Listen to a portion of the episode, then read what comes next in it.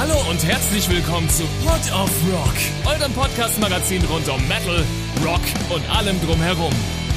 Präsentiert von EMP. Wir drehen den Verstärker für euch auf 11 und zwar jede Woche. Und jetzt viel Spaß mit einer neuen Episode Pod of Rock und eurem Host Josef Lex.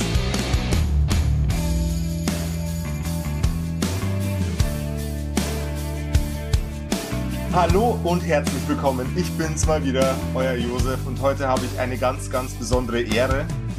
Ich bin tatsächlich ein bisschen nervös, denn der Artist, den wir heute in der Sendung haben, ist jemand, der mir über die, äh, die langen Jahre des Stoner Rock und Doom Metal Konsumierens ganz oft über den Weg gelaufen ist, zumindest äh, was meine Ohren betrifft. Und heute habe ich das absolute Vergnügen, ihn persönlich kennenzulernen.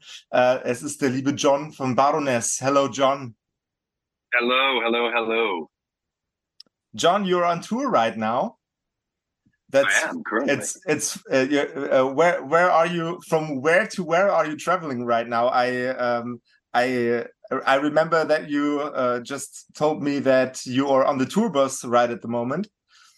Yes, I'm currently in the back lounge of our tour bus, and we are nearly, uh, I think, with in an hour we'll be in Albuquerque. We're coming from Austin, Texas. Uh, so it's quite a big drive between Austin and Albuquerque uh, through the Southwest, through the desert. Um, so yeah, we'll be we'll be in Albuquerque in about an hour. We're playing uh, this evening. You will you will be playing this evening, and I got the absolute pleasure to have you on the show right now. You're on tour with your with your new album Stone, um, which is uh, an album that I I personally loved on the first listen fell in love even more at the second listen and uh, couldn't couldn't keep my hands together when I saw the vinyl at a record store nearby and I, I had to grab it.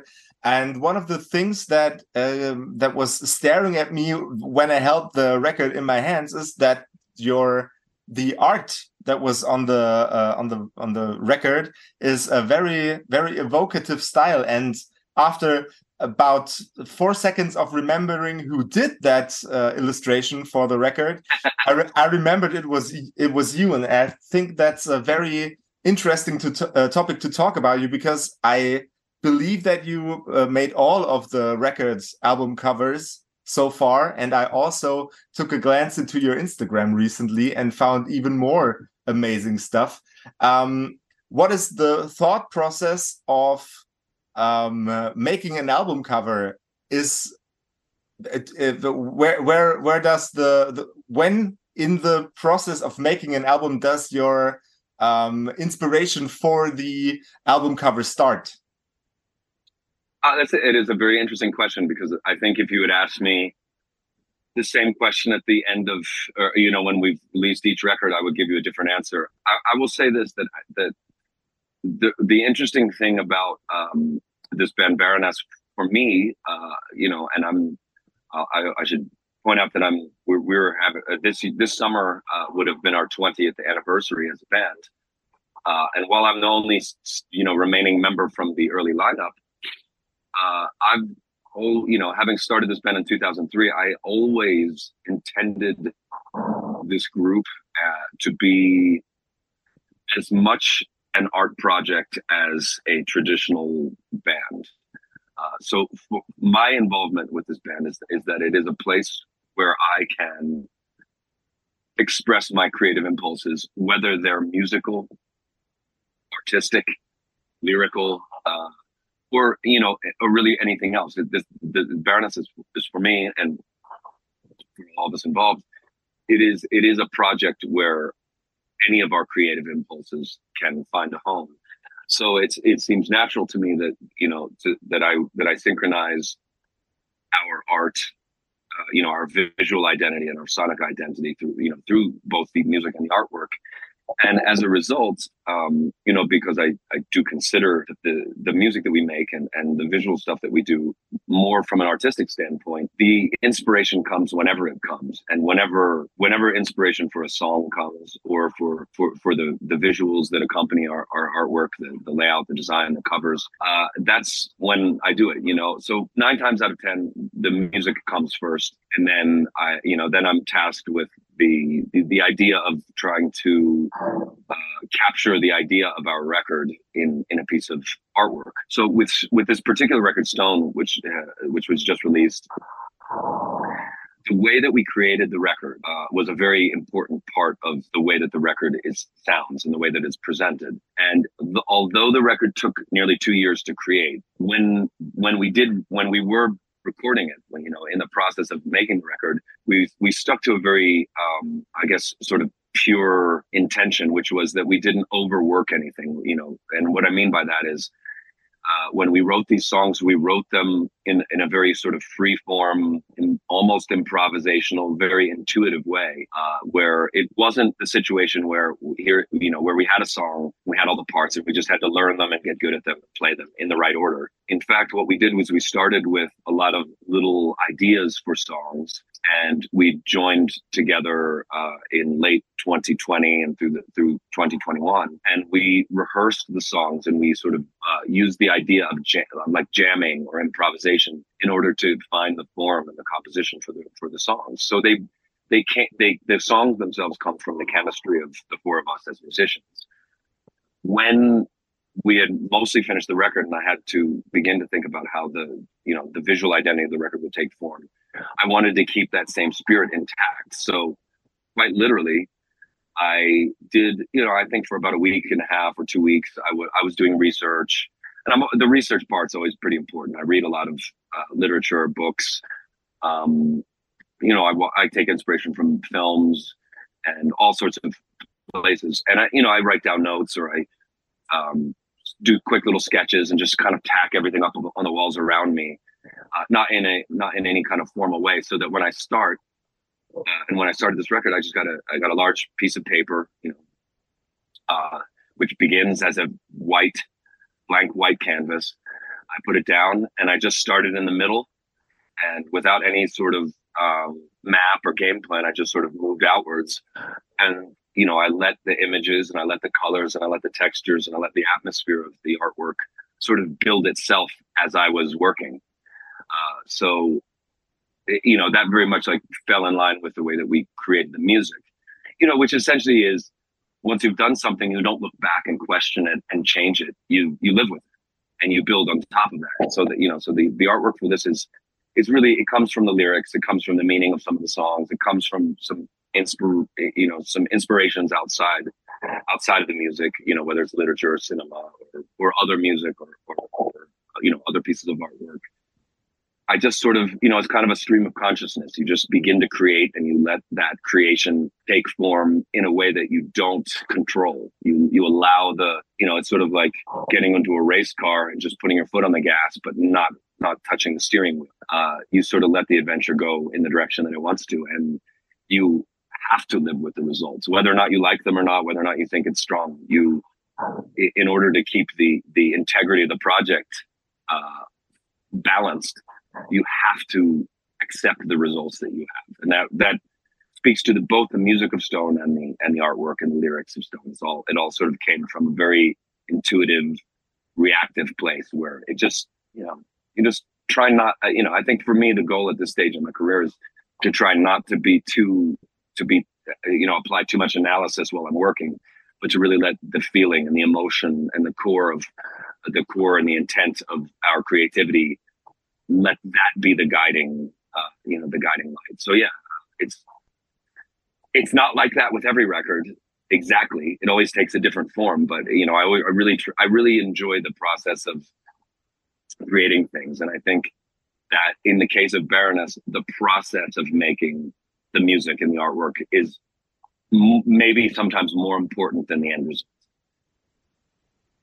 I I believe that um, the the the process of making art is always the the reason to do art. The process itself. Um, uh, I, I am struggling to find the word for rechtfertigen. The process the process uh, itself uh, itself gives way to um, gives way to its reasoning why it, it, exists. I had to really work around uh, to to find that uh, that one word that was missing in my English vocabulary. Um, yeah, well, it, it, it is a it is a subtle thing to work like that because you have to value the importance of that process in such a way that you allow it you allow the process you allow your momentary reasoning your momentary intuition to to uh to be illustrated through you know through all parts of the project through the music through the artwork through the lyrics yeah. and i think i think that i think that a problem that a lot of young artists make and i'm sure that i was guilty of this at some point but i was always aware of this was that the more you try to reach a specific goal the more specific your goal is the more the more precision and accuracy you can apply to your goal the less likely you are to achieve that because when you know exactly what you want the end result to be anything you do that doesn't support that end result is then a mistake. And then in your artistic process you are dealing with right and wrong. And i think very often that that sort of binary thinking where the thing either is right or is wrong i think that is a very faulty way of getting there. Because i think that the, that the great you know the great musical works the great artistic works of our, of our time exemplify and really shine light on the inadequacies or the the character you know the the it rely it relies very much on the character of the artist. And our character as artists very often the things that define us are those things that we as the artist consider our flaws. You know the the way that you know speaking musically you know the the range of my voice is limited you know there's a maybe there's an edge to my voice that prevents it from being super clean or there's a cleanliness to my voice that prevents it from being super raw. I have had to you know i've had to come to realize that those those things i consider inadequacies or i consider boundaries of my own uh, capabilities are actually the elements of character that define me. And that the, the, the things that people respond to are those little um, you know very oftentimes very subtle things like the way my voice cracks or breaks uh, in certain notes the way that sometimes when we're playing guitar we we're a little flat and that sort of creates a kind of tension. Or the way that um, you know i think with stone there's a lot of moments on it where because we're allowing the music to be improvised as we record it we don't really know what we're supposed to be doing. And that that ener- the energy of that anticipation is something that's special and something that we that we really appreciate. But i think to the young artist it can be something that's very hard to, to live with because you want everything to be perfect. You're in a recording situation. You want everything to be precise and accurate and perfect. And nowadays there's all these tools in the uh, you know in the audio recording workspace that allow us to fix the you know to fix timing issues, to fix pitch issues. Uh, but but I but I hate that because you know if, if you're to go back and listen to like you know classic records from from earlier ages, you know you listen to Dark Side of the Moon or Wish You Were Here by Pink Floyd, the t- the tempos change sometimes and the pitch is kind of off sometimes, and if you fix that, you're ruining the music. And I think we have come to realize that trying to capture the process of capturing the music which includes those flaws and those little, you know, I, I hesitate to call them mistakes, but the inconsistencies and hesitations in music. That's really where the beauty of music resides. And that's where the opportunity to reach the audience and give them something important and three dimensional with depth really comes alive. When you when you perfect everything, you know, it's like CGI. If it's too perfect, it, it we we interpret it as false somehow. We we interpret it as disingenuous. So you know, I think with Baroness, Baroness is a good example because I think our music only excels and thrives when the humanity of the musicians is audible and when the humanity of the artist is visible uh, and when the, the the humanity of the lyricist is something that you feel or something you're aware of so yeah i, th- I think stone is a for us is a really great exercise because we really wanted all of those trace elements of humanity to be critical to the way that that the audience uh, receives the music. Uh, a fun, funny thing that uh, that just occurred to me right now. Um, the, Stone uh, in that case is also an absolutely ideal title because it's it's granular, it's rough, it's uh, it's how nature made it and how nature um, how nature constructed it out of the the the minerals that were floating around, compressing it to something Perfect. more dense and oh that's that's that's ah that's uh, that's going into my brain right now real real hard and I th- and I think that's actually a very that's a very uh, I, I, really like the way that you put that. You know, because it, it reminds me of you know you know the idea uh, that you know in, in classical sculpture when uh, you know when sculptors would work with marble, you oftentimes hear you know throughout the ages, throughout history, you hear that you hear of sculptors trying to release the inner form from that that block of stone, and I think that's that's kind of what we do. We start with this this thing that time and physics uh, uh, have forged into a particular dense material. And what what we what we as uh, you know, I think as artists and creators are tasked with our obligation and our duty to our audience and to the public is that we see a void in the world, or we see something empty, or we see something that's in its base form, and our uh, you know the our gift that we have to share with people is that we see something and we want to release that. We want to achieve we want to chisel away and find that inner beauty and we want to share that with the world. And i and with stone we very definitely were doing that. We started with so much energy and ideas but nothing's nothing you know nothing overtly um definable. And we you know, I think this is something that m- mature musicians as well have an, e- have an easier time with because you have to spend a lot of time in your career learning that this is the important aspect of creativity. Uh, is is that you see something that the rest of the world sees as a block of stone, but what you see is that it's there is an innate beauty that you can reveal without corrupting the the basic fundamental form, and that's that's something that's really important to me as an artist that that the beauty is already there. We're, you know, we as artists are are, you know, simply the the craftsmen who understand how to release that form. Though we don't know at the beginning of a, you know, at the beginning of the process, we don't know what we'll end up with.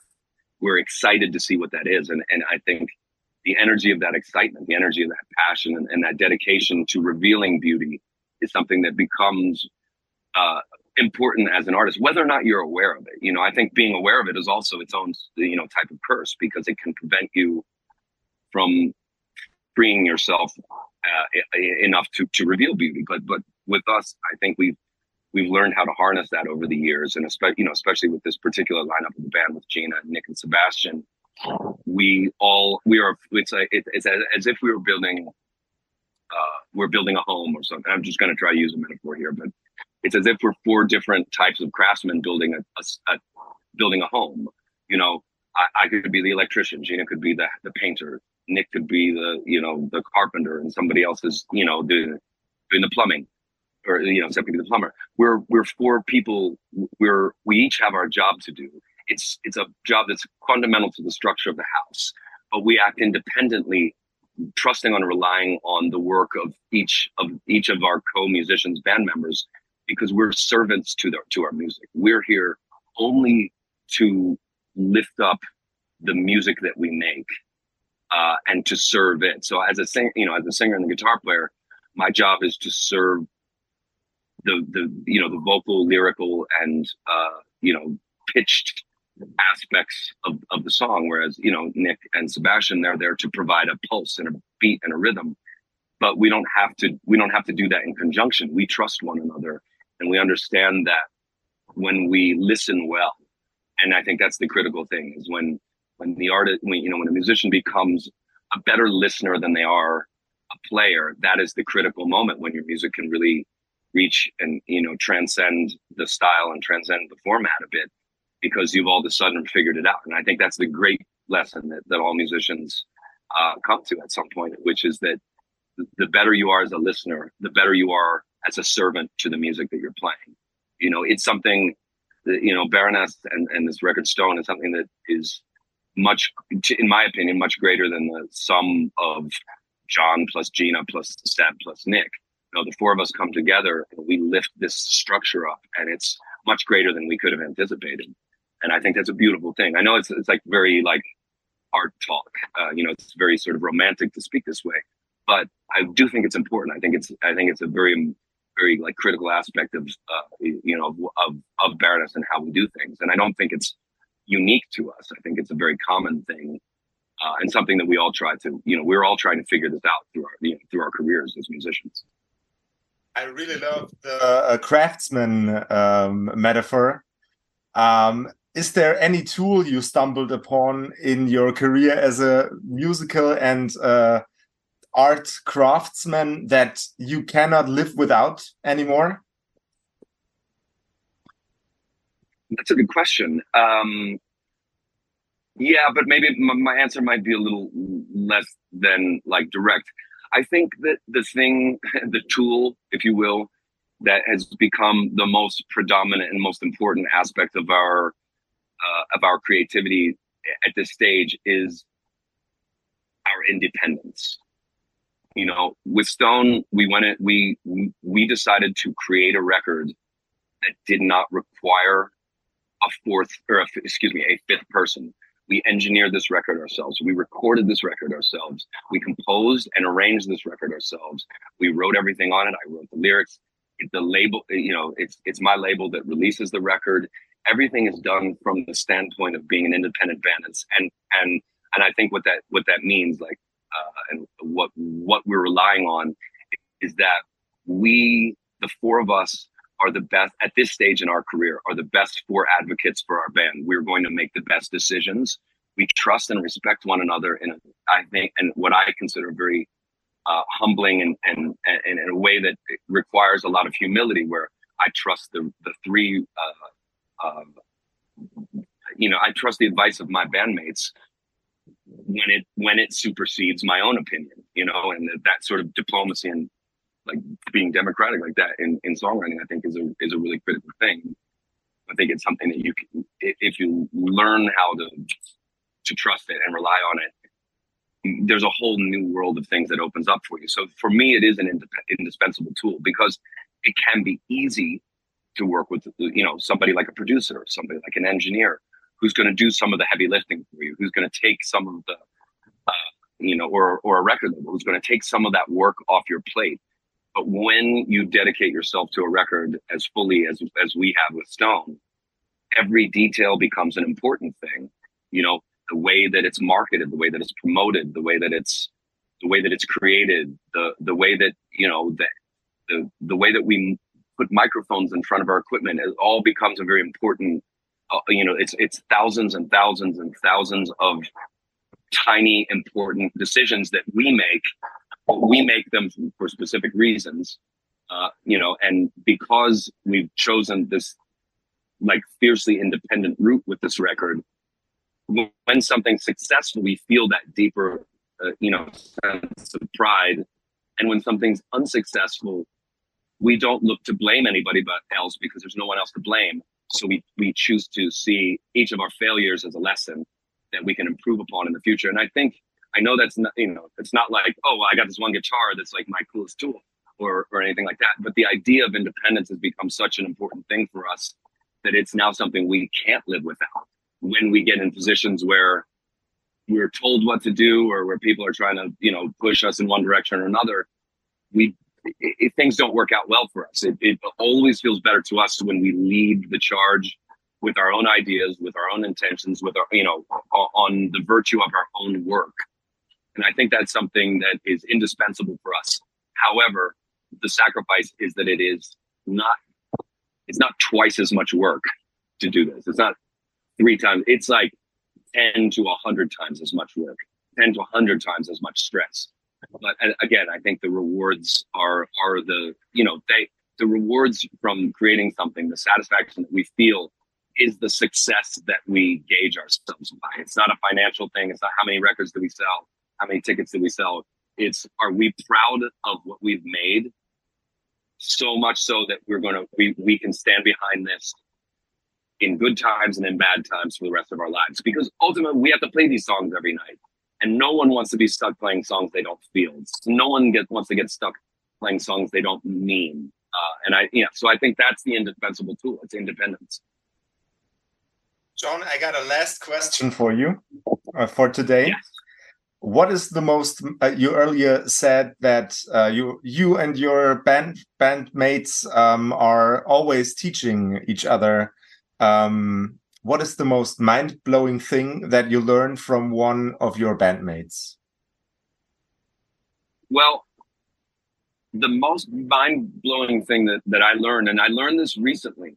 Um, I should point out that Stone is the first record that we've ever released in our in the history of this band that has a stable lineup. Meaning, every other record that we've ever released is somebody's first record with us. Or there's been a there's been a major lineup change in between every record except between Gold & Grey and Stone. So Gina, Nick, Sebastian, and I did Gold & Grey. Gina, Nick, Sebastian, and I did Stone. And I learned for the first time in my career, and I've always wanted, I've always wanted this experience. I've always known that it was available to me, but I've learned what it's like to trust your band fully, where I don't ever feel the obligation to carry a song ever.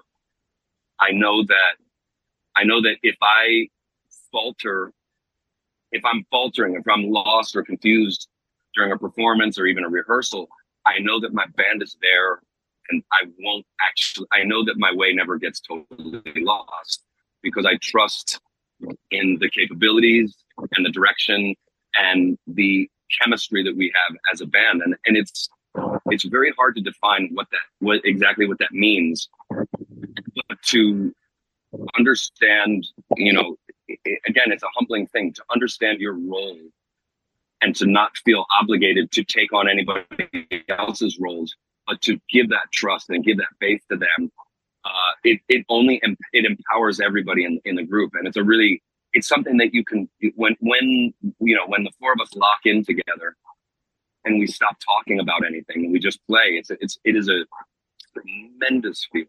Something that i think you know i think i've been searching for the the entire existence of this band.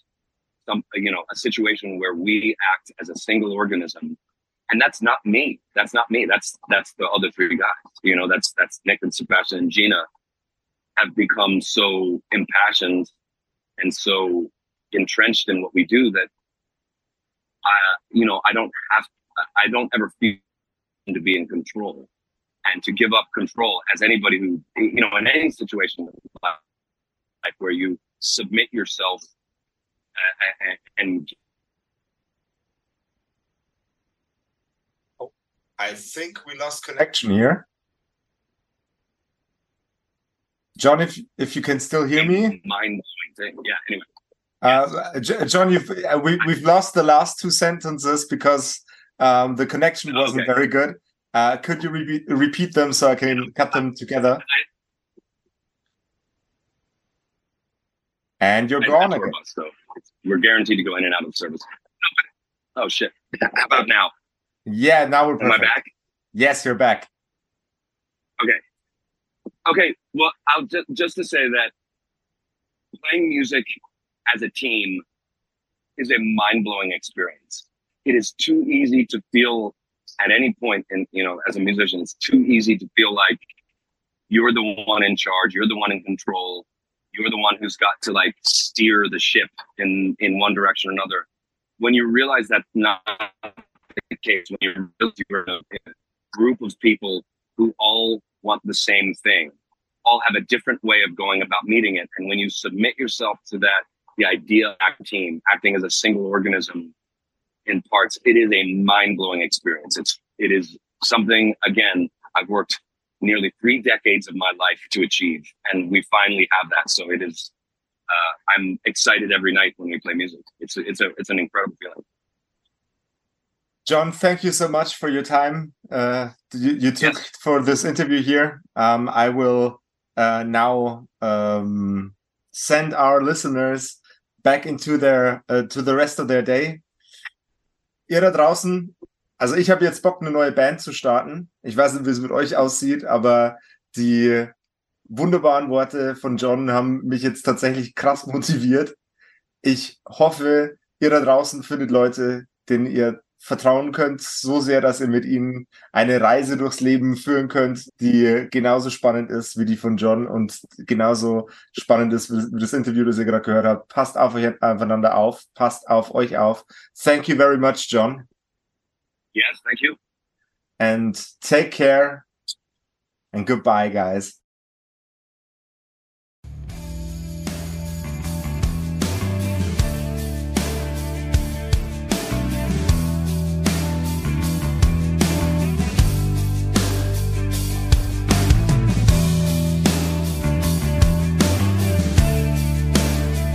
War Pod of Rock, euer Podcast-Magazin rund um Metal, Rock und allem drumherum. Präsentiert von EMP.